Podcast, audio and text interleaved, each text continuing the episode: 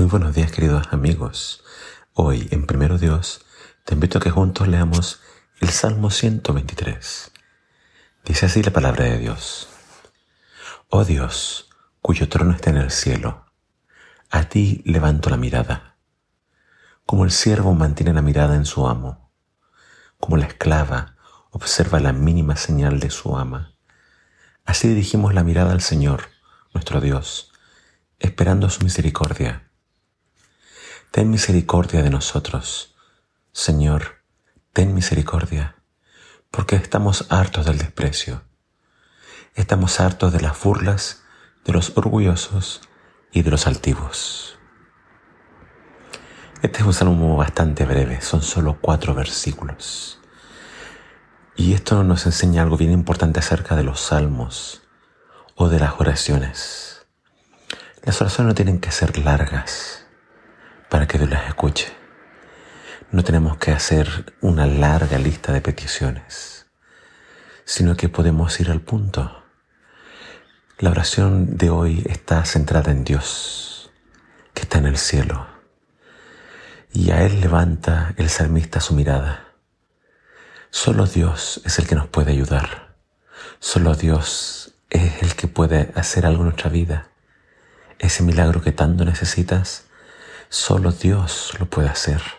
Así que nuestros ojos tienen que fijarse en Dios. Nuestra, atención tiene que fijarse en Dios. Y el pedido de este salmista es misericordia, que lo pide varias veces. Pero antes de pedir misericordia, él le dice a Dios, Dios, yo pongo mis ojos en ti como un esclavo, como un siervo mira a su amo. Eh, está haciendo referencia a algo eh, común de la antigüedad. Las personas poderosas tenían esclavos, tenían sirvientes. Y los sirvientes tenían esta costumbre de estar atentos a cualquier gesto de su amo para entonces acudir a servirle. Y viendo esta realidad cultural de su tiempo, el salmista dice, bueno, así como así hacen los criados con sus amos, yo lo hago contigo, Dios, yo estoy pendiente de cualquier gesto tuyo para entender de que tú me escuchas y que vas a obrar en mi favor. Esta es una actitud de humillación delante de Dios, de reconocer nuestra condición. Él es el Rey, Él es el Todopoderoso y nosotros somos sus sirvientes y dependemos de Dios. Dependemos de su poder, de su misericordia, de su favor en nuestras vidas. Y entonces pide misericordia, pero hace mención de al parecer enemigos que en estos momentos tienen que haber estado por sobre Israel. Israel estuvo bajo el yugo de los babilonios, estuvo bajo el yugo de muchas otras naciones.